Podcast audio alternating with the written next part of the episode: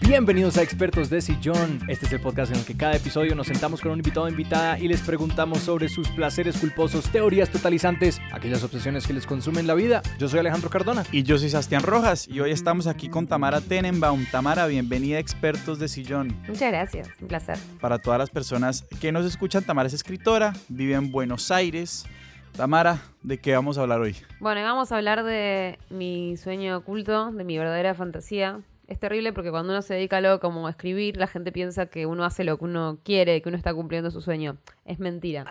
Este es mi second best. Mi vida es mi second best y mi sueño hubiera sido hacer música. Que yo les contaba la, vez que charlamos que es Carl Vonnegut, el escritor que decía, virtualmente todos los escritores que yo conozco preferirían ser músicos. Yo no sé si todos los escritores que conozco preferirían ser músicos, pero yo sí. Y casi te diría que todos los escritores que me gustan a mí también. Como que son escritores que les gusta mucho la música y que hubieran preferido hacer música. Ya de una me picaste con la diferencia entre la gente que escribe para ser leídos y los que escriben para ser escuchados en una canción. Y de que pues al escribir una canción también viene la expectativa de que seas tú quien presente esa canción. Ya es de compositores pues muy tesos escribir música para otras personas. Pero me parece muy interesante explorar eso, como qué cosas como de carácter y de cómo nos enfrentamos al mundo llevan a las personas a escoger, bueno, yo quiero escribir poesía para leerla yo, o escribir una canción para cantarla yo, o no, yo quiero ir a un cuartito, escribir y luego cerrar los ojos, pasar eso por una rendija y que los demás lo lean como sea. Claro, bueno, también de grande me fui dando cuenta que uno podía hacer eso. O sea,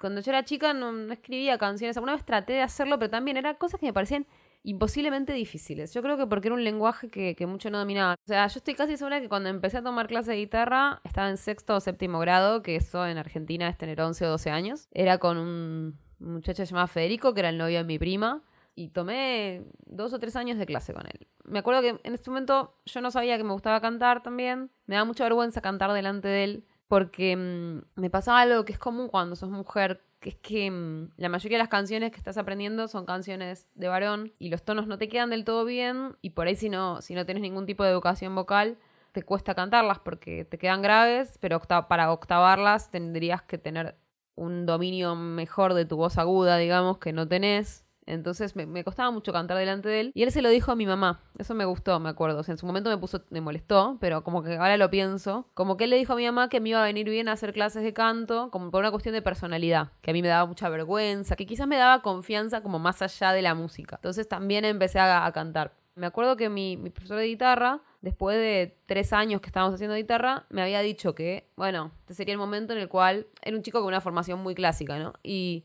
y él me dijo, este sería el momento en el cual estaría bueno que hagas un curso de audio perceptiva eh, o algo así, porque es como que, bueno, me parece que para avanzar musicalmente tenés que saber un poco más de música. ¿Qué es un curso de audio perceptiva? Nunca había escuchado ese término. Ah, pues algo que se estiraba mucho acá en Argentina, se estila eh, todavía, que es como audio perceptiva sería como aprender a mm, teoría musical, digamos, aprender a escribir a escribir eh, música, o sea, yo puedo leer música, pero no, no leo a primera vista como una persona que, que ve una partitura y la puede cantar en un segundo como si se tratara de un texto leo muy, mal. Y digamos, eso te, te sirve para, para, aprender un montón de cosas. Como que de hecho, ahora efectivamente les contaba que no solamente volví a tocar la guitarra, sino que empecé un taller de composición a principios de año con Loli Molina, que es amiga mía y es una música muy talentosa. Y como que me pasa mucho que siento la falta de ese conocimiento, siento esa falta de entrenamiento, como que mm, le, le, llevo un tema, ¿no? Y le digo, bueno, estoy con esto, pero, o sea, cambié de tono en la mitad, me gusta este cambio de tono, no entiendo cómo se vuelve.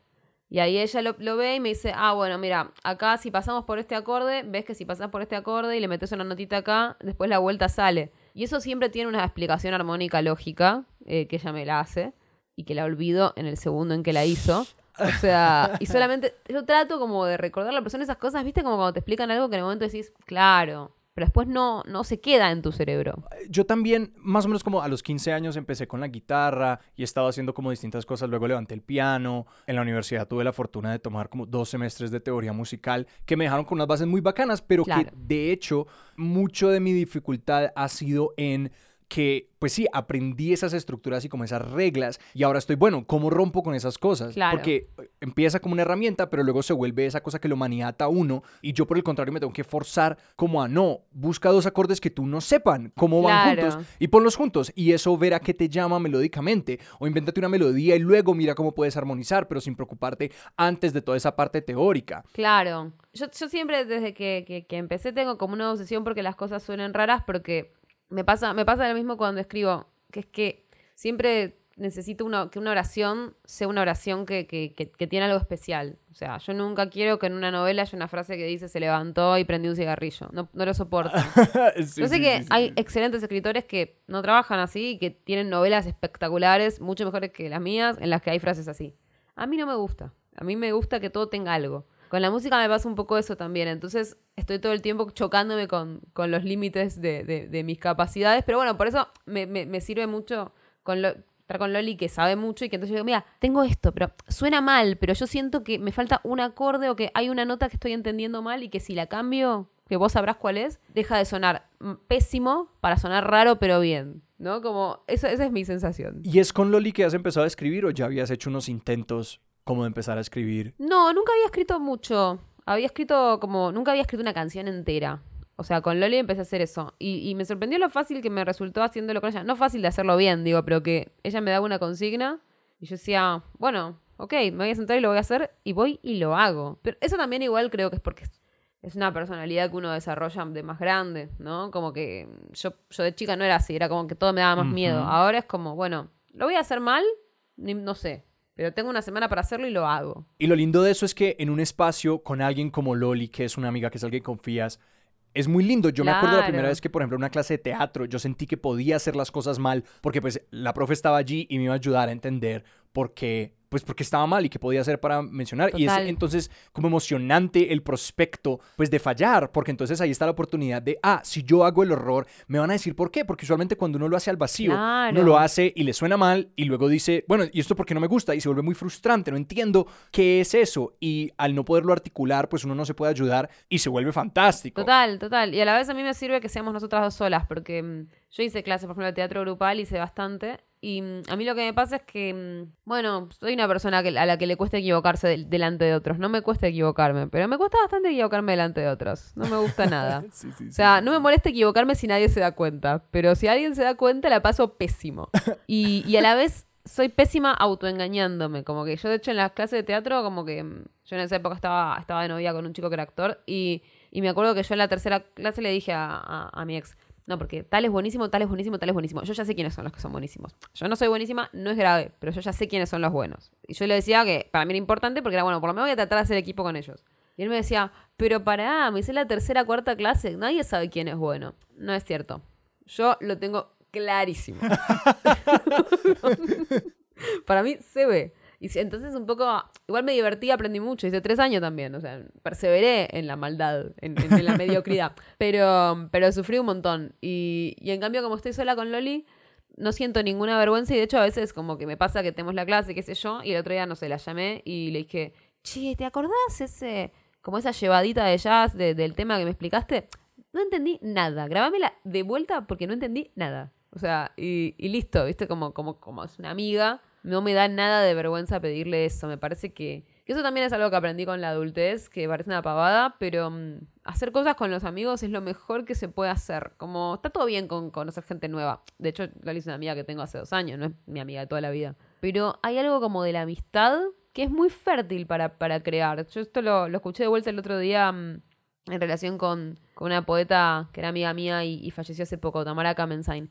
Y Tamara hablaba siempre de hacer cosas con los amigos y de la conspiración de la amistad, como que, que la cultura, el arte es la conspiración de la amistad. Y, y un poco yo pienso eso, que, que- hay algo de, de estar buscando cómplices que funciona, funciona en términos humanos, pero también en términos artísticos, te lleva a lugares que están buenos. De acuerdo. Y otra cosa ahí, como desde la perspectiva del aprendizaje, al menos mi experiencia, yo también toqué guitarra más o menos a esa edad y lo medio dejé. O sea, siempre he tenido una guitarra cerca, pero yo me sé cinco acordes, creo, y ya. Y eso es. Y mm, el año pasado también dije, no. Volvamos, volvamos a intentar aprender.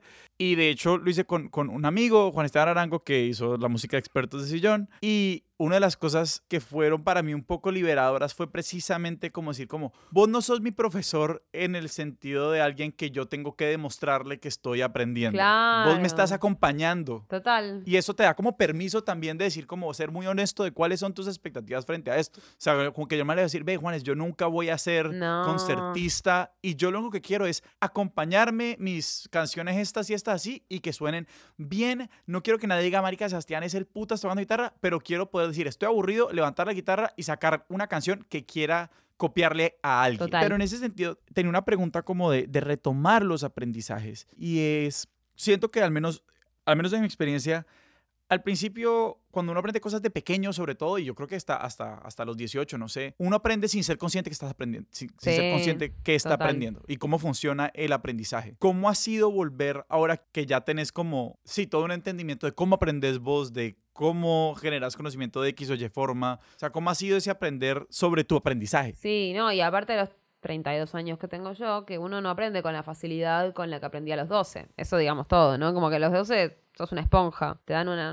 te dan cualquier cosa y la sacás, ¿no? ¿Viste los chicos con los idiomas? Bueno, con la, con la música es igual. O sea, por un lado me pasa que, hay algo de, los aprendizajes de esa época que cuando, cuando retomo cosas de esa época como una pavada, ¿no? Pero, eh, bueno, una cosa que me hace hacer Loli tanto es eh, sacar un par de temas, o sea, como aprender a tocar una canción que me sirva para aprender un rasgueo nuevo, para aprender como eh, acordes nuevos, armonías nuevas, como, o sea, cada tanto, a veces la consigna es, em, bueno, eh, escribir una cumbia y a veces la consigna es, la semana anterior en general es, eh, bueno, aprendete esta cumbia.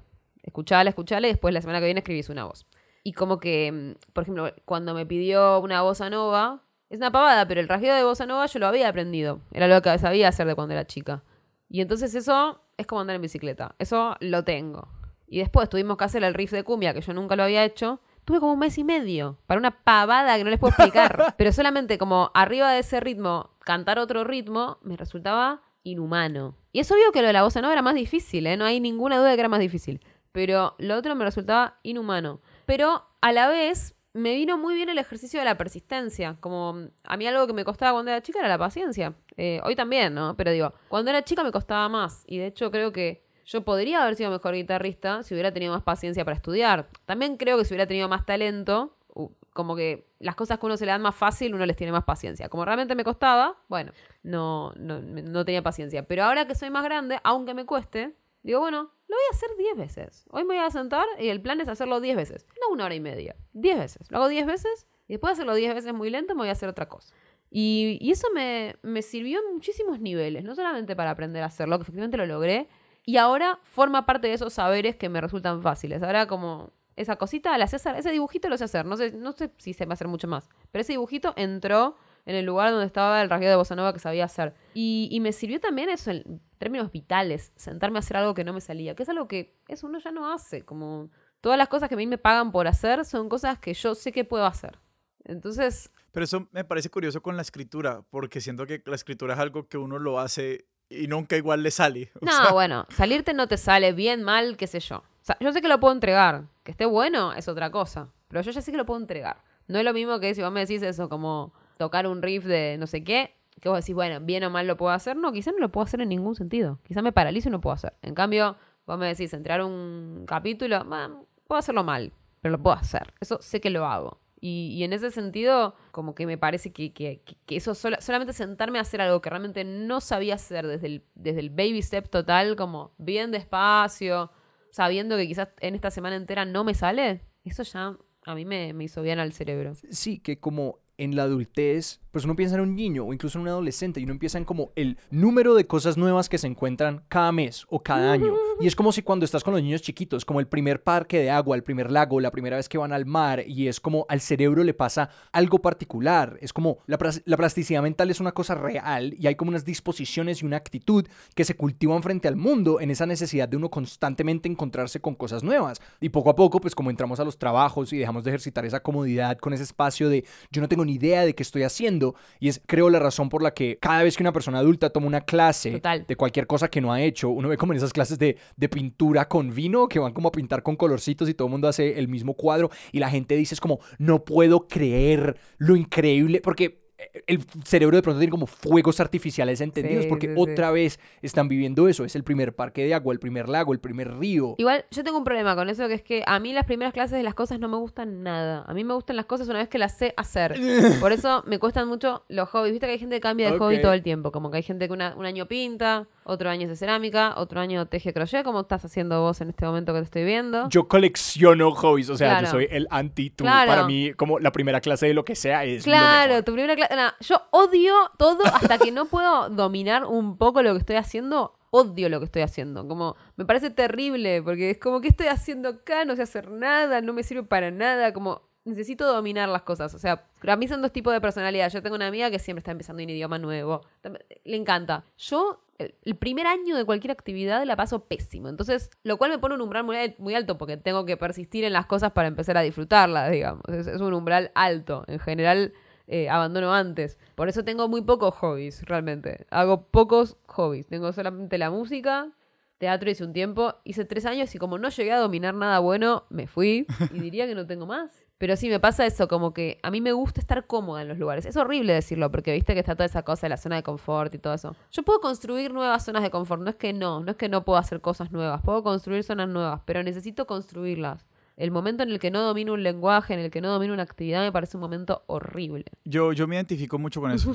Yo también necesito... Y, y- eso me lleva a una pregunta sobre, sobre la guitarra y es más o menos como, ¿te has dado cuenta tal vez de algo a la hora de aprender un riff o una serie de acordes? Aquí se me está dando, estoy aquí dando evidencia de lo limitado que es mi, Mm. mi, mi vocabulario de guitarrista. Como hay algo que a vos te genere como seguridad en el sentido de, bueno, no he, no he construido una zona de confort, pero puedo empezar a hacerlo. En mi caso, una vez cuando me estaba aprendiendo los acordes con séptima, creo que es, tal vez. Exacto, gracias, gracias. Eh, aquí la producción me está haciendo ok. Sí, eso sí, existe, no sé si estás hablando de eso, pero eso existe. Exacto, pero existe, listo, existe. Perdón, Juanes, perdón, Juanes, que, que, que gastamos muchas horas en los acordes con séptima. Y él un- y yo un día le dije, yo necesito saber cómo, conceptualmente, cómo funciona un acorde. Hasta que yo no tenga eso absolutamente claro, yo no voy a sentirme como en capacidad de jugar Claro. con esto. O sea, como que vos me tenés que más o menos darme como si esto es un arenerito, como dame, dame dos bordes, ¿sí? ¿Te Entiendo. has dado cuenta una cosa para vos que funcione parecido? A ver, ¿qué me sirve? Bueno, sí, una cosa que a mí me pasa es que, digamos, por ejemplo, si tengo que hacer voces, bueno, si vos me enseñás mi nota, me enseñás mi línea, yo la aprendo. Y la sigo y no me voy a perder, como la, la probamos varias veces y yo voy a seguir con mi línea. No es que me voy a perder. Pero no es que la encuentro, la, la acomodo, ¿no? Como, como la gente que de verdad tiene oreja. Entonces, lo que a mí me daba seguridad en un momento era si teníamos que. mm, Alguna vez que sí estuve en una banda ya más grande, a los 25, ponele que, que, que hice coros con unos amigos, como que ahí yo les decía, vos, si podés escribirme mi parte, que ahí ya directamente me mandaban a la mierda, porque escribir, Sí, sí, sí, sí, no sí. jodamos, no te la voy a escribir, es muchísimo. O sea, no me voy a poner a escribir la partitura de tu parte, esto a mí nadie me paga por esto, así que no. Eso me hubiera encantado, pero por lo menos les pedía, bueno, no me la escribís, grabámela, déjamela grabada mi parte. Y entonces, yo mi parte la estudio infinito y eso es lo que me da seguridad. Como no, no, no puedo tener por ahora igual, pero quizás ahora que estoy aprendiendo más lo logro. Esa cosa de acomodarse. El tema de acomodarse con el oído solo en el momento, en el presente, me parece mágico y dificilísimo. De hecho, me pasó ayer, ayer estuve en una fiesta que era mm, el- un cumpleaños de- de- del papá de una amiga mía que, que- que él no es músico profesional, pero es muy músico y, mm, y toca el piano, toca el teclado y, y entonces, como tiene muchos amigos músicos, lo que hizo fue que dejó armado en el cumpleaños, había un DJ, pero además había como el sector banda y en un momento se ponen a tocar. ¿no? Wow, lo Eh, máximo. Sí, re divertido, obvio. Y muchos músicos profesionales, entonces van cambiando, qué sé yo. eh, bueno, sí, yo- se- van, van cambiando dónde se sientan. Y entonces yo veía, ¿no? Como en un momento que estaba uno cantando y el otro, que el que estaba con la guitarra, le hacía coros. Y ya conocen la armonía esa que, que de, de casi todas las canciones, que más o- ya saben dónde meterse, ¿viste? Como Y eso nada me da más admiración que esa cosa de poder acomodarse y escuchar en el presente. Yo soy incapaz, yo necesito estudiar. Eso es lo que me da seguridad, tener mi parte estudiada. Sí, como esa gente que se sienta, esa gente que llega exacto a las fiestas con la guitarra y uno es como, eh, esta te la sabes. Y cuando me dicen, no, no me la sé, pero cántame un poquito, cántame un poquito y yo me la saco. Claro, no me la sé, me pero recordámela y la tienen. De- como que, como te amo y te odio. Total. Eso es lo que yo querría poder hacer. O sea, como que, como que no, pues esta canción me parece bacana que la escuché esta mañana en la radio. Ah, sí, listo, está. Mi vida sería mucho más feliz. Exacto. Pero no. Bueno, sí, por eso. Y mucha de esa gente sabe mucho de música, pero hay otra que no sabe teoría, que solamente es buena escuchando. Eso me parece hermosísimo. A mí, por ejemplo, por mucho tiempo, bueno, estuve obsesionado por un periodo con la música gitana, como el jazz manouche y toda esa música balcánica.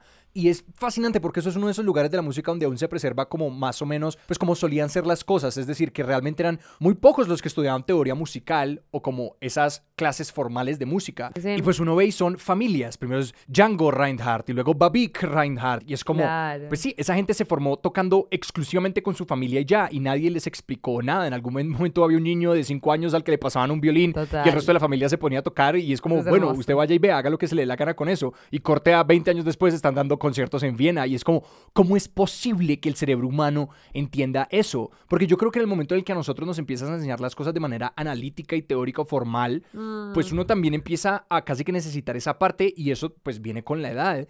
Pero es fascinante porque yo vivo mucho en esa paradoja que es esencialmente toda la teoría musical, que todo esto que estamos diciendo, las séptimas y las terceras y la armonía, todo su análisis vino después de que ya estaba ocurriendo. O sea, pasaban en el mundo, eran observadas, luego alguien las describía y se volvían reglas. Y así se fue como edificando y complejizando la teoría musical. Pero a mí me rompe mucho la cabeza pensar que en algún momento estas cosas sencillamente empezaron a ocurrir espontáneamente y luego alguien las consignaba, porque ahora mismo nosotros tenemos esta relación como más complicada con ese conocimiento. Igual, igual yo creo que, o sea, los músicos que yo conozco que realmente son buenísimos y admirables, como que tienen las dos relaciones, como que pueden saber cosas y a la vez pueden hacer cualquier cosa y escuchan, se acomodan, piensan sin la regla, como que... Bueno, dominar un lenguaje es eso finalmente. Me parece que yo solo entiendo en la medida en que escribir es parecido, en la medida en que eso lo puedo entender. Como que digo, eh, uno tiene uno tiene cosas que sabe, que sabe cómo suenan, que sabe para qué sirven, y después, digamos, cuando tenés el verdadero dominio, es que podés hacer como que no lo tenés.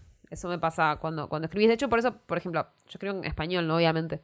En inglés puedo escribir cosas, pero no me siento capacitada para hacer literatura, sobre todo porque como es un idioma que no es el mío, digamos que la, la ruptura de la regla, o eso, el, el llevar la gramática a un lugar medio límite, es algo que no me animo a hacer, porque siempre estoy al borde de un error que sea un error de verdad. No sé cómo, cómo decirlo de otra manera. Entonces, me pasa que en el, español yo sé cómo jugar con la frontera de la gramática, porque conozco muy bien la gramática. En el inglés la conozco bien, pero sé que no de forma perfecta. Entonces, hay cosas que no puedo, hay riesgos que no puedo correr. Escribo más fácil, escribo más chiquito, escribo eh, eso, oraciones más sencillas. Y eso eh, a veces puede estar bueno, pero a veces no es. O sea, me siento menos, me siento más limitada, con las manos un poco más atadas, justamente porque no puedo jugar con el error como lo puedo hacer si, si sé lo que estoy haciendo. Entonces, eh, en- entiendo perfecto cómo, cómo los músicos que son de verdad buenos o que de verdad dominan su- su instrumento y su lengua pueden tener estas dos patas sin quedarse ni atados a la teoría ni perdidos en, en la ignorancia, que son los lugares en los que uno queda.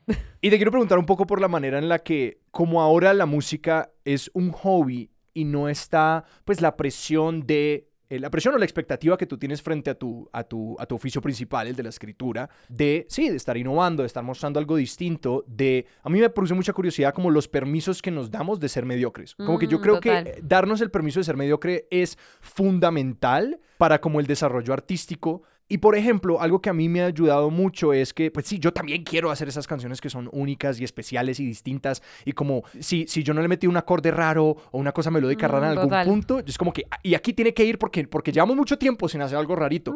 Y que luego, por ejemplo, yo empecé casi que a modo de burla, pero una burla juguetona y amorosa, empecé a escribir canciones como country en inglés, que de hecho yo sí escribo mucho en inglés porque, eh, no sé, yo me volqué a ese idioma mucho para la escritura de música y de hecho ha sido un- una travesía volver. Y empecé a escribir como cancioncitas country y luego me empecé a dar cuenta como me siento más libre y más juguetón y de hecho he llegado a unos lugares muy interesantes porque luego me- cuando me doy ese permiso de como escribir esa canción entre comillas country sencilla, arquetípica, estereotípica, como que las letras se me dan súper fácil y las y luego algo algo raro en un coro o alguna cosa así. Y pues sí siempre me encuentro con esa paradoja de cómo hay allí unos permisos y, me pica mucho como que solamente en esos géneros en donde no los tengo quizás en un pedestal tan alto me da me da la licencia de jugar y que a partir de ese espacio de comodidad ni siquiera de unas metas mentales salen orgánicamente las ideas más raras que viven como ni siquiera en mi cerebro, sino como en el cuerpo, de cómo eso se quiere cantar y se quiere tocar. Bueno, eso que vos decís de la, de la música country, supongo que a mí me puede llegar a pasar con la cumbia, que es una cosa como muy... O sea, la, la, la, cumbia que, que, que cantamos en Argentina y que en general es la del Cono Sur, que es, es un poco basada lejanamente en la cumbia colombiana, ritmos caribeños, ¿no? Como que el riff es... em, Ay, no sé si lo puedo cantar porque es muy bajito. Ese Sí. O sea, lo puedo- más fácil tocarlo, pero es ese. Como que yo quería meterle más cosas y le decía a Loli, como, no entiendo, o sea, como, eh, le faltan cosas a esta cumbia. Como dice, no, pero la cumbia es esto, me dice, como, ¿es eso? Vas, va- vas viendo armónicamente a, a dónde te lleva, como es que siempre a los mismos lugares. No hay mucho más, me dice. Las cumbias que son lindas son todas eso. Fíjate que las cumbias que, que te gustan son así. Sí. Son, son esa cosita y, y no mucho más. Entonces, es más una cosa que pasa por otro lado, por el ritmo, por la letra, Ajá. pasa por otro lugar. Entonces me, me sirvió como para hacer como una desintoxicación de esto del, de, de, de, de- buscar acordes raros que encima ni siquiera los entiendo bien, entonces en general me sirve para aprender cosas, pero digo, siempre está bueno, ¿no? Aprender cosas, digo, está bueno y, y está bueno que las canciones suenen así. Pero por ejemplo, la cumbia a mí me sirvió para eso también, como para decir, bueno, a ver, soltémoslo y escribamos una canción que es sencillita y que funciona. Eso hicimos en la última consigna. Y después otra cosa que me sirve son justamente esta cosa de las consignas, que me parece que, que a mí me sirvió mucho.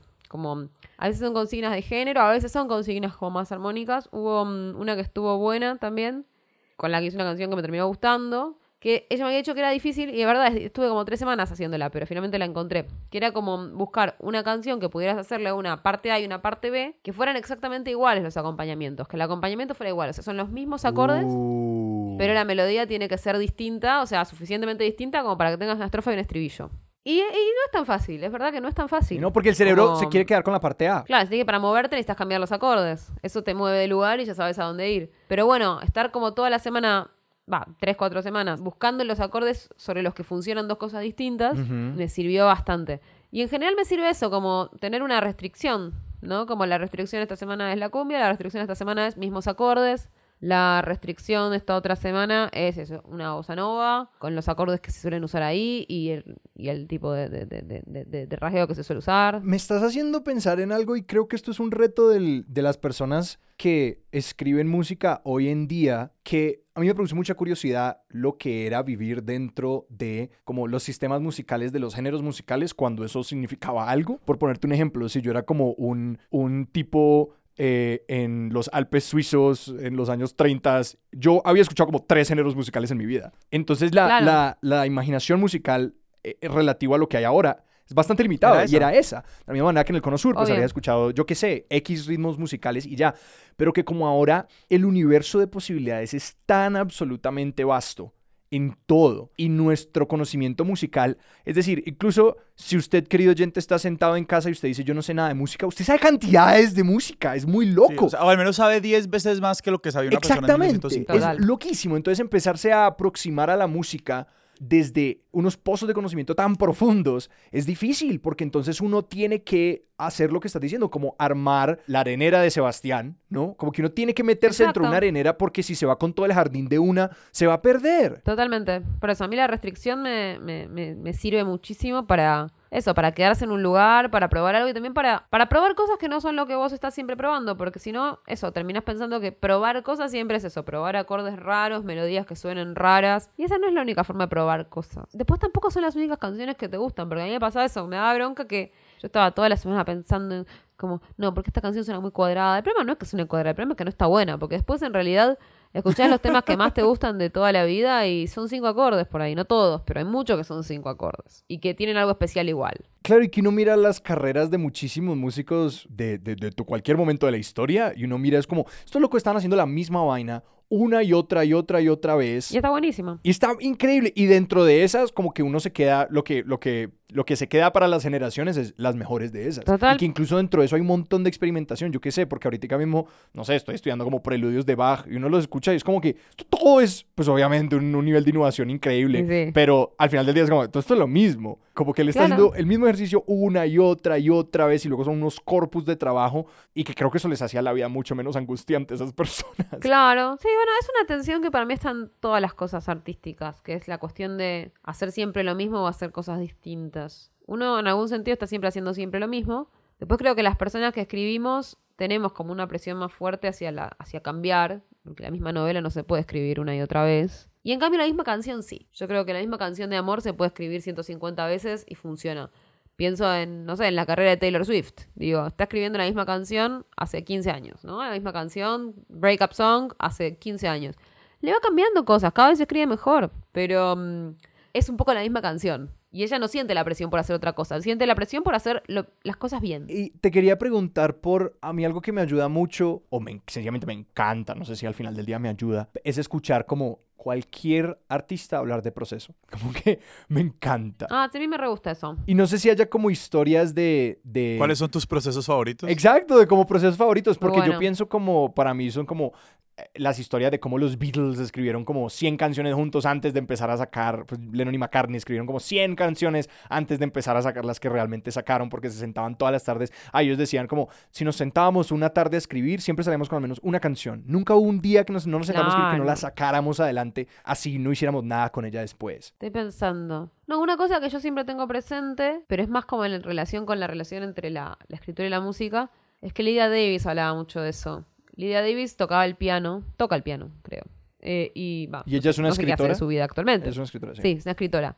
Que entiendo que toca el piano todavía. Y ella habla mucho de algo que, que yo tengo bastante presente cuando escribo, que es esa cosa de que de, de- de escribir un texto que, que funcione un poco como una partitura en el sentido de que, bueno, como que uno sabe que vos venís de, de- de un texto que viene muy estacato, ¿no? Que viene muy como con oraciones cortaditas y, y- y- y medio de lo concreto. Bueno, ahora hay que meter como un, un legato largo, como una cosa que, que esté ligada, que, que- que- que vaya con otro color. Y, y- y- y lo mismo con los climas, ¿no? Como venimos con... O sea, yo lo pienso mucho, por ejemplo, con los finales. Ok, este, este cuento, esta novela, va a cerrar con un... Este capítulo cierra con un fortísimo o cierra con un diminuendo. Esas son cosas que pienso mucho en, en relación con la escritura. Con las canciones lo que me pasa es que como realmente me siento todavía muy, muy abajo, como que por ahora ni siquiera tengo... O sea, mi proceso es escolar, es hacer la tarea. o sea, lo pienso como... Me dieron una consigna, quiero que haya una canción. Por eso me gusta eso que decía de los Beatles que hacían mil canciones. O sea, yo pienso eso, bueno, me dieron la tarea, voy a hacer una canción. Y, y una cosa que me parece bastante divertido de las canciones es que, bueno, se tarda más, se tarda menos que en escribir una novela, por ejemplo, o algo así. O sea, no solamente, incluso si, si sos buenísimo, nadie está un año escribiendo una canción. Los músicos no hacen eso. Y entonces eso me, me- me parece que es divertido, que es otro tipo de escritura, que no es, no es estar trabajando un año entero en lo mismo, sino es estar todo el tiempo haciendo cosas hasta que alguna esté buena que es distinto del proceso, es muy distinto. Y eso me, me- me- me parece que, por un lado, te refresca, por otro lado, me, me hace entender muchas cosas sobre los músicos, que son gente con la que he tratado toda la vida, por A o por B, son mis amigos, son mis parejas, nunca tuve una pareja pareja, por suerte, pero sí, tipo, amantes tuve y... Entendés muchísimo cuando entendés que no se dedican a cosas largas, ¿viste? Cuando entendés que sus procesos son esto. Ellos hacen una cosita. Si funciona, funciona. Si no, se pasa otra cosa, ¿viste? Y conversan igual. Su conversación es así también. Wow. La atención que dedican a las cosas es esa, es como full attention por 10 minutos, Mm. ¿no? Que uno, yo soy más como de que siempre parece que no te estoy prestando atención, estoy prestando atención y después una- un año después me acuerdo de lo que dijiste y todavía lo sigo pensando. O sea, son formas de la atención que son muy distintas. Yo por ahora estoy aprendiendo esto, como lo de los procesos cortos. Eso me, me sirve. Tengo una tarea, la resuelvo y, y yo siempre después le digo a Loli, me pasaba al principio sobre todo, que yo le decía, bueno, ¿y ahora qué vamos a hacer con esta canción? Como una vez que resolvimos el problema, digo, ¿y ahora qué viene? No, si no hay nada que corregirle, ya está, terminó, es esta. Es la canción que es, pasás a otra canción. Eh, Ya está terminada. Claro, está terminada. O sea, si no tenés nada que corregirle, está terminada. Que es una idea que, por ejemplo, pues yo, yo sí creo que los textos nunca, o sea, los textos nunca están terminados, por ejemplo. No, claro. Pero, o sea, para mí lo- los textos se terminan cuando se entregan, pero... Los textos se, se entregan, entregan, pero no claro. se terminan. que Es, es una diferencia con las canciones. Pero mis sensaciones en mis tareas con Loli es, que ella te dice, bueno, ¿qué quieres hacer con esta canción? ¿Qué es lo que le falta? ¿Qué es lo que te incomoda? O sea, ¿te molesta la letra? ¿Te molesta? Bueno, veámoslo. Una vez que resolviste eso que te molestaba, se pasa otra cosa. Pero porque esa es la forma de trabajar. Se pasa otra canción hasta que... Y, y sencillamente esperás que la próxima sea mejor y después volverás a esa a ver si te gustaba o no, lo que sea, como vas generando como un archivo.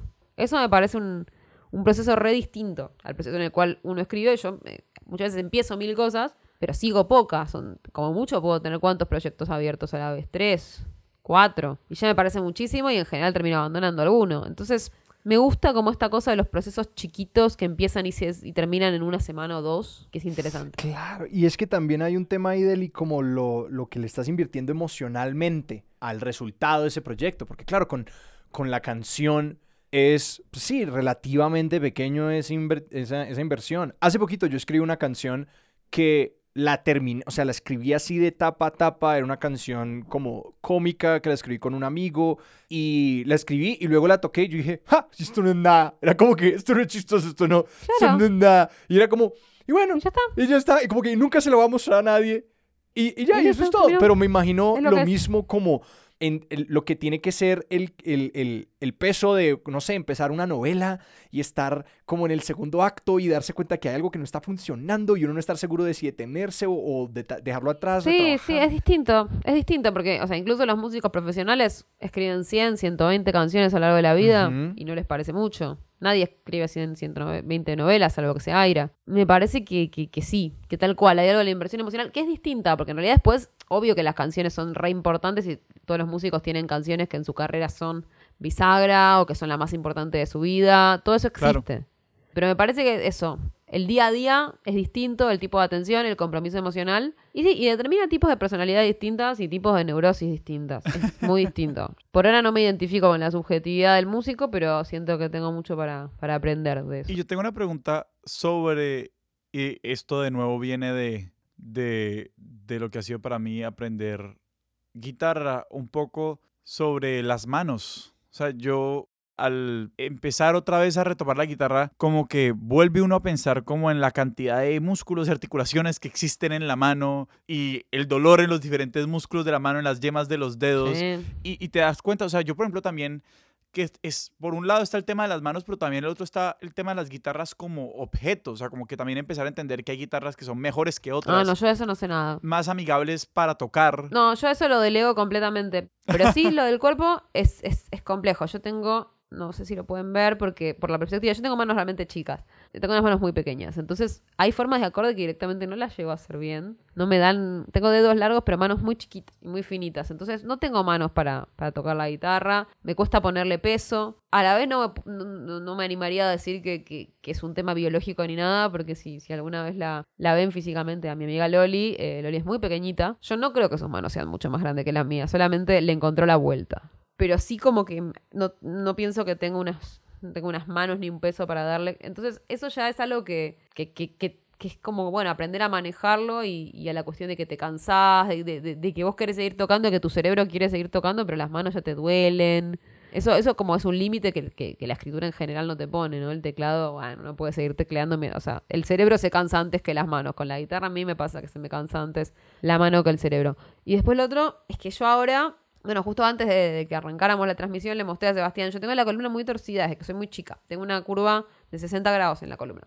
Entonces, eh, cuando yo era chica y empecé, o sea, yo estaba en la guitarra, yo le tuve que llorar a mi mamá para que me dejara seguir haciendo guitarra, porque cuando me descubren la escoliosis, lo primero que hice, ya no me acuerdo ni uno de los mil millones de médicos que vimos en esa época, fue que yo no podía hacer actividades asimétricas. La guitarra es una actividad asimétrica. Porque el peso va con la mano que están los trastes, ¿ok? Claro, te pide, te pide cosas distintas de una mano que de otra. Y también la postura que te propone es un poco asimétrica. Especialmente si no sos muy bueno. La gente que es muy buena, más que muy bueno, diría los guitarristas clásicos que tienen cierto tipo de entrenamiento, los ves que están sentados de una manera muy específica.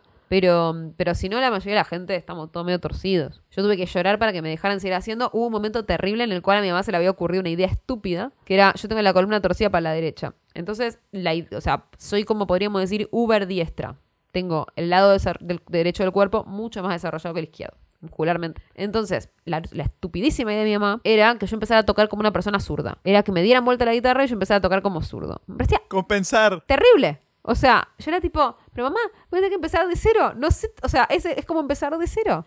Me decía, bueno, pero hace bien. Pero yo no hago guitarra para hacer gimnasia. Para eso sí que voy al kinesiólogo. Pero no hago esto para, para que me haga bien a la espalda. Esto es absurdo. Por suerte no prosperó esa idea. Pero bueno, digamos que desde esa época que tengo como un asunto con la guitarra y la espalda, la guitarra y el cuerpo, ahora que soy más grande, lo también lo, lo, lo resuelvo, me presto mucha atención.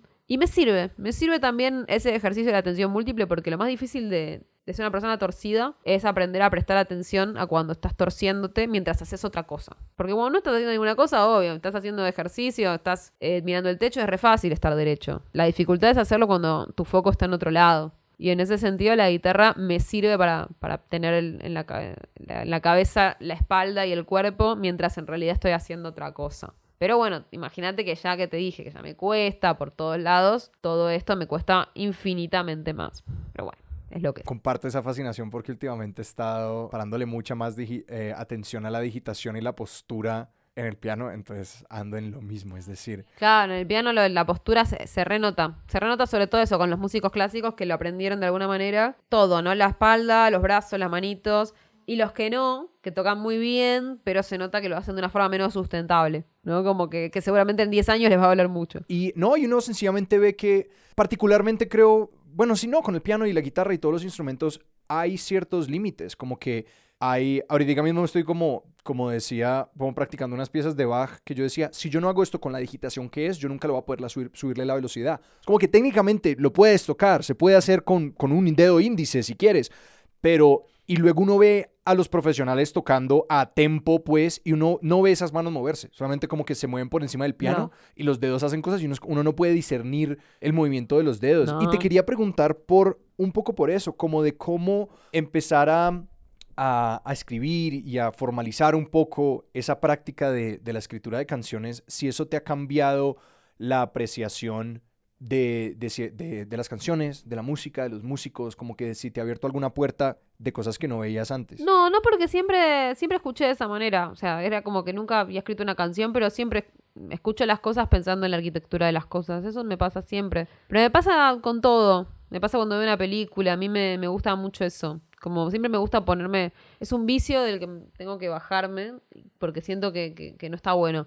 Pero como que siempre me pongo en el lugar de... ¿Y yo cómo lo hubiera Sí, hecho? sí, Porque sí, nos has sí, contado que no puedes, ¿cómo es que es? Eh, hacer las cosas o... Claro, no puedo ver cosas que no puedo hacer. No presto atención si no puedo hacer las cosas. O sea, como mil cosas que no puedo hacer, como una película, igual la miro como si yo la pudiera hacer. Entonces, bueno, escribir un guion sí lo puedo hacer y efectivamente lo hago. Entonces, esa es la parte que me interesa. No puedo lograr que me interesen las cosas que no sé hacer o que no me imagino haciendo. Es terrible, está mal, está realmente mal, porque me pierdo un universo infinito de cosas. O sea, por ponerle ejemplos como si vas a un museo de escultura, sería un tanto difícil despruzarlo, sí. Me aburro, me aburro porque no sé, no sé cómo se hace nada. Entonces me aburro.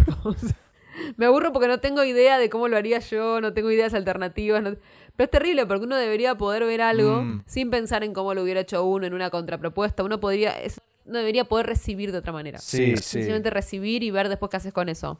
Yo no, no puedo salirme de ese lugar de, ¿y yo cómo lo hubiera hecho? ¿Y yo cómo lo haría? Claro. Entonces, la música siempre la escuché así también. Incluso sin saber hacer nada de música, pero es como, es una- un tipo de, de consumo que, que- que- que tengo desde siempre, que estoy tratando de cambiar. Pero por ahora vengo fracasando y en realidad lo que trato de hacer es aprender a hacer más cosas. Sí. Aprendí a hacer guiones, estoy aprendiendo a hacer canciones. o sea, mi forma de abarcar más mundos es aprender a hacer más Sí. cosas. Que de hecho, solamente por contrastar, a mí de hecho me liberan mucho como esos espacios donde no sé nada. Porque a mí lo, lo que yo comparto mucho lo que dices, de como si estoy escuchando algo que yo sé hacer, se prende esa parte analítica del cerebro. Pero por ejemplo, para mí la danza es algo que yo creo que nunca entenderé y de hecho eso me permite como sencillamente como verlo y existir en ese espacio Claro. y me libera algo de esa angustia de, de como otras artes, de, de estarme comparando. No, claro, está buenísimo. Bueno, justo la danza es un buen ejemplo. Yo hice danza igual de chica, pero nunca fui buena. Pero sí traté de hacer porque me interesaba también. Todo lo que me interesaba lo he tratado de hacer. Pero es un buen ejemplo de algo que, que, que, que como por una cuestión del cuerpo, uno ya realmente no puede ni intentarlo. Sí. Entonces hay algo que es bastante interesante ahí de, de que lo mirás como... Sí, sí, es, es liberador y, y es, y es inteligente también, como poder correrse ese lugar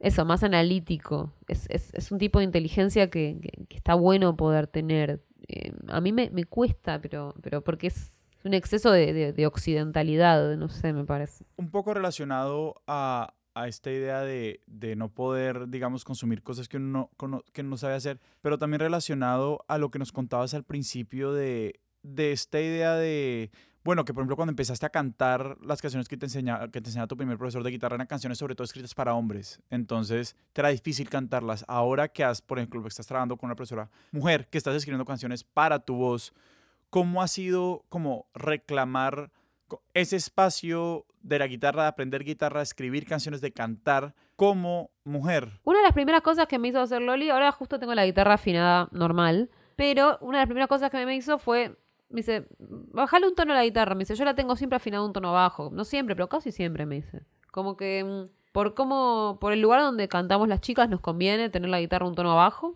Y de última después, si querés tocarla un poco más arriba, le, la subís con un transporte, pero tenla un tono abajo, es más Mm. cómodo. Es verdad. O sea, eso era verdad primero. Como una pavada, una solución pava, pero que, pero que viene de alguien que, como sí se dedica a eso y es mujer, tiene pensado ese tipo de cosas, ¿no? Como yo lo que veo es muchas soluciones distintas que, que hicieron las mujeres eh, para, para cantar. De hecho, eh, o para tocar, bueno, con Loli somos muy fans las dos de Johnny Mitchell y, y viste que Johnny Mitchell tiene toda esa cosa de las afinaciones alternativas. Hay varias, varias, varios rumores sobre por qué lo hace. Creo que ella alguna vez dijo en una entrevista que es porque tiene una dificultad en las manos después de una enfermedad que tuvo cuando era chica. Igual ella toca muy bien. Pero como que, digamos, las afinaciones que ella usa, que son afinaciones abiertas, ¿no? Como distintos tipos de afinaciones. Pero la más común es una abierta en la que si vos tocas las cuerdas al aire, suena un acorde mayor o un acorde menor. Digamos, como que suene directamente el acorde sin que el, do, eh, el mi mayor en general es el mi mayor o el mi menor y eso es lo que suena. Entonces, tocar un acorde, para tocar acorde mayor solamente tenés que ir moviendo una cejillita. Entonces, son distintas estrategias que, que, que fueron inventando las chicas para, no sé si las chicas solamente, pero como para, para adaptar el instrumento a, a lo que sos. Y bueno, eso fue lo primero. Bajar a la guitarra un tono ya me sirvió. Pero después también me di cuenta de que hay muchas cuestiones de temperamento involucradas y entonces Loli siempre me dice, bueno, vos recordás siempre que tu instinto, como que lo haces, lo que haces naturalmente, es ir demasiado rápido y demasiado agudo. Que en general te conviene bajar un tono, bajar dos, dos tiempos, no sé, o sea, bajar, agarrar el metrónomo y medir más despacio. A donde tendés a ir es rápido y agudo. Y eso no sé bien de dónde sale, pero es verdad que uno va descubriendo como esas tendencias. Eh, eso recontra. Yo creo que la del agudo tiene que ver con, no sé, sí, con empezar en lugares que quedan cómodos y después como, como cuando uno quiere ir para arriba te das cuenta que empezaste en un lugar medio límite. A mí eso me pasa mucho también. Es difícil y, y- sí, como mujer creo que el tema es que en la música popular no se canta agudo, se canta, se canta grave. Y hay que también encontrar una comodidad ahí. Yo siempre tuve mucho tema con eso, no sé por qué. Como que mm, cuando era chica me pasaba eso, como que, bueno, sencillamente cantaba en la octava de arriba. No me gustaba cómo sonaba, pero bueno, era la octava en la que yo podía afinar. ¿Tú eres, so- tú eres soprano o alto? Es decir, como más o menos... Sí, soprano. Pero casi todas las chicas en América Latina Sí. somos sopranos. No es tampoco tan raro. Es común. O sea, de hecho no soy tampoco aguda. Eso. Loli es mucho más aguda que yo. Estoy bien. O sea, pero no tenía la comodidad con, con la parte más grave de mi registro. Y ahora que soy más grande, sí la tengo. No sé si se me bajó un poco la voz, que eso puede pasar con la edad, una tercera, una cuarta, se te baja la voz. Sino que también notas que yo ya tenía y ahora las agarro con más comodidad. Y me gusta porque yo tengo un color de voz un poco... El color de voz es agudo, digamos, cuando yo canto agudo suena más agudo de lo que es por el color que tengo. Y entonces cuando uno logra ir a lo grave con ese color más agudo, queda más lindo. Eh, a mí me gusta más como suena. Pero de chica no sé por qué no me animaba. No me sentía cómoda, me daba miedo, sentía que no se escuchaba. Eh, era, o sea, era no sentirse cómoda, era como estar en un lugar, en un terreno medio pantanoso. Y ahora como que lo fui encontrando, pero sobre todo creo que también tiene que ver con, con esto que, que decíamos, bueno, de dominar un poco el lenguaje. Para ser mujer tenés que dominar un poco el lenguaje, porque tenés que poder cambiar los temas de tono. Entonces hay algo ahí que ya te, te lleva a un lugar que los varones por ahí no pueden, pueden tocar sol, do, sin saber nada. Y vos tenés que saber que si querés subir dos tonos, a dónde tenés que ir. Es una pavada, pero es verdad. Entonces, eh, eso creo que fue, fue, fue fuerte, pero... Ah, fuerte no, pero fue como, bueno, ok, eso es un, es un límite y, y es encontrar un, un lugar y, y una forma de estar cómoda en algo que no necesariamente fue hecho para vos. Siento que hemos respondido esta pregunta un poco durante la conversación, pero igual la quiero hacer. Empezamos hablando de, de, por, de, de aquel escritor que dice que todos los escritores desearían haber sido músicos. Kurt Vonnegut. Sí. Y me pregunto por de haciendo toda esta experimentación y como existiendo en ambos espacios, te quisiera preguntar como, ¿de qué se están perdiendo los escritores que no están haciendo música? ¿Y de qué se pueden estar perdiendo los músicos que no se animan un día a escribir algo? Lo segundo ni idea. Para mí los músicos lo tienen todo. No necesitan Los músicos no se están lo perdiendo no de existe. nada. Lo segundo no existe. Ser músico es estar en la cresta de la ola y en la cima del mundo. Los músicos no se pierden de nada. Pero los escritores que no hacen música, sí. Sobre todo creo que por un lado se pierden de algo que, que, que, que at- atravesar el lenguaje verbal. O sea, el lenguaje verbal es una cárcel. Y, y en ese Mm. sentido, cualquier cosa que, sal, que salga de ahí, bueno, después te hace volver a las palabras con otro color. Por eso hice teatro, por eso alguna vez hice danza, por eso alguna vez, por eso trato de hacer música. Cuanto más te puedas ir de ahí, más cosas nuevas podés traer al mundo al mundo de las palabras, porque el mundo de las palabras, si no, es un mundo que se puede volver muy gris. Eso es lo, lo primero. Después, lo segundo, la cuestión del sonido. Hacer música es aprender también a escuchar de otra manera y, escuchar las palabras de otra manera. Un- para mí un libro, o sea, así, esos caprichos, como te decía, que para mí eh, una novela no puede tener una frase de se sentó y se, prendió un cigarrillo, para mí tampoco como que puede tener cosas que, que no se puedan leer lindas en voz alta. ¿no? Para mí, sea una novela, tiene que ser lindo leerla en voz alta. Ah, Es un capricho, ¿eh? Otra vez. A mí me gusta que las cosas se suenen lindas leídas en voz alta. Y eso la música te ayuda un montón. Y mm, también al oído en general, prender el oído, escuchar conversaciones. Como que para mí hay algo relacionado entre el oído musical y el oído de la vida, escuchar más. Y después esto para mí lo que dice Lía Davis es tal cual, como que en la música hay algo muy pensado de los climas, los ritmos, las velocidades, eso que se llama las dinámicas. Y eso a la hora de escribir un texto para mí es clave, eso, pensar, bueno, arrancamos de- desde un eh, pianísimo y, y vamos a, en un momento queremos llegar a un alegro y esto, este capítulo es todo un alegro, es como si fuera así, después volvemos a otra cosa. Para mí ese pensamiento, eh, a mí me sirve mucho más eso que, que muchas cosas de teoría literaria que he estudiado, como que lo que más presente tengo es, es eso, es como, como esa música. Las dinámicas es una de las cosas que más presentes tengo. Y así que sí, yo creo que quienes escriben, si no, si no tienen un acercamiento a la música, se están perdiendo una herramienta que por lo menos para mí es muy valiosa. Y de hecho trato siempre cuando yo doy clases en la universidad, en la carrera de escritura, y obviamente no les puedo enseñar música, porque no solamente porque no la sé, sino porque no es el lugar. Pero, pero trato como de transmitir algo de eso y de, de pensar, bueno, escuchen las canciones que a ustedes más les gustan y piensen en eso. Terminan muy arriba, terminan fade out. ¿Y cómo sería en un texto hacer eso, un fade out? ¿Cómo funciona?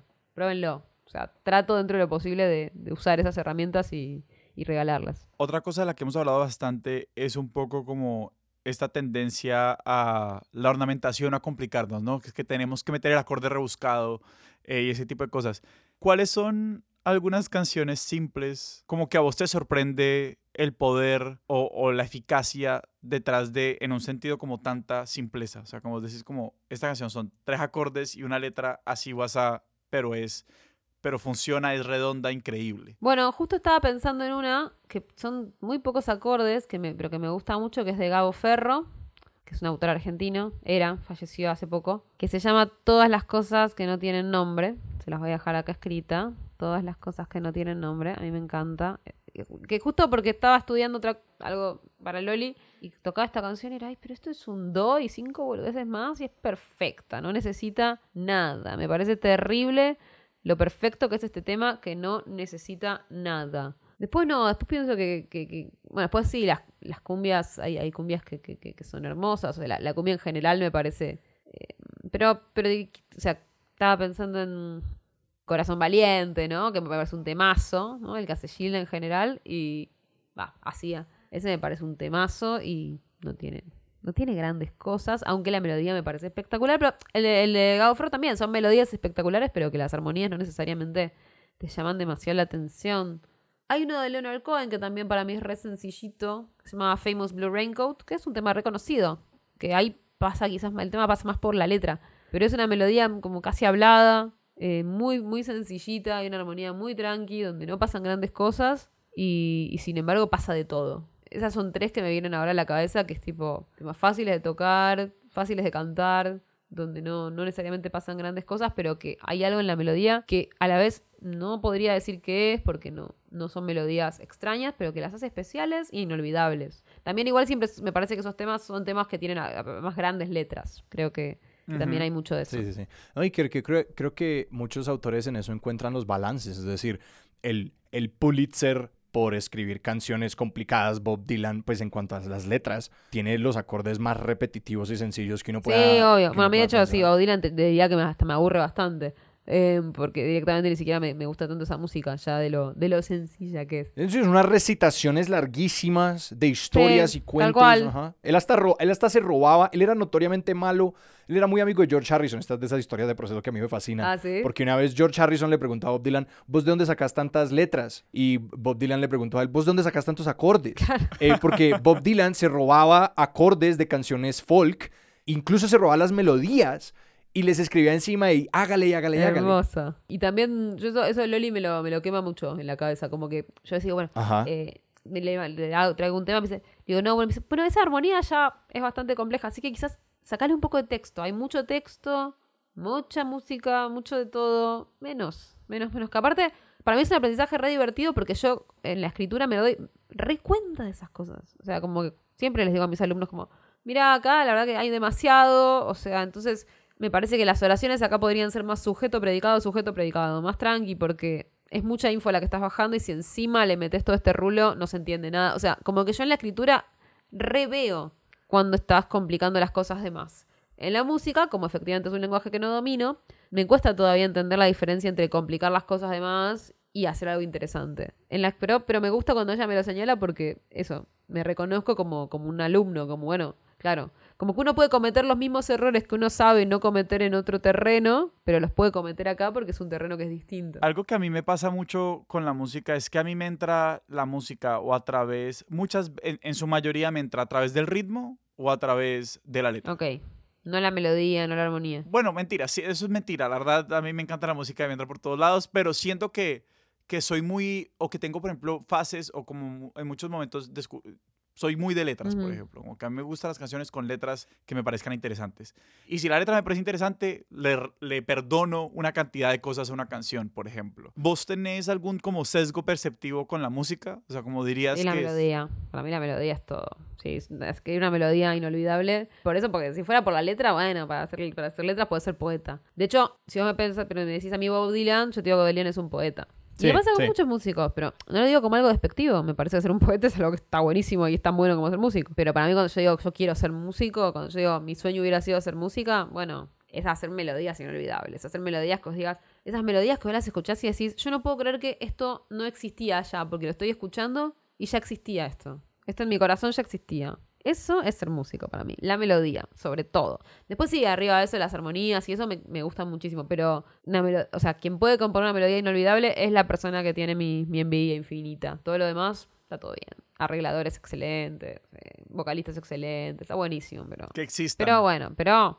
eso, melodías que ya estaban en el mundo, que, que las sensaciones esta persona no la escribió, sino que la descubrió. Bueno, eso es lo que a mí, ese es mi sesgo. Melodías que parecen descubiertas más que inventadas. Y que uno dice también como que una vez, y por, y por ejemplo, que ponen letras que son tremendas boludeces, o sea, que uno dice como Ah, que obvio. estamos diciendo estupideces, Pero pero, es que suena No, tan pues, es que lindo. menos mal que nosotros nos podemos ver a nosotros mismos cuando cantamos La Bamba, pero es como, ah, vaya usted, escúchela y no la cante. No, obvio, obvio, obvio, ni hablar, ni hablar. No, y bueno, no sé, acá hablábamos ahora de... En, en- en Argentina estuvimos muy emocionados por el cumpleaños de Charlie García, ¿no? Que, que es nuestro héroe nacional. Y las letras de Charlie García son espectaculares porque son eso, o sea... Hay letristas, viste que en, en- en- en el rock nacional argentino, bueno, el letrista más ambicioso supuestamente vendría a ser Spinetta. Y, y a mí me encanta Spinetta, yo soy fanática. Y de hecho, durante toda mi adolescencia y hasta los 20 y pico fui Team Spinetta y me gustaba Charlie, pero Team Spinetta, Team Spinetta.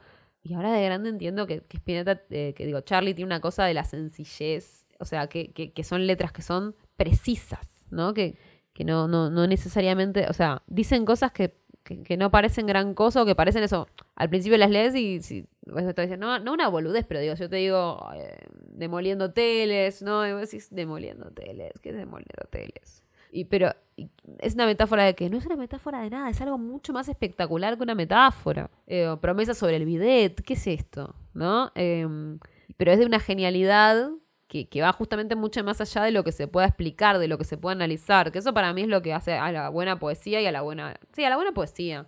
La buena poesía es la que no se puede traducir. Si yo te digo, ¿qué significa promesa sobre el bidet? Y no, si, si pudiera explicarlo, había que, que escribir la explicación y ya.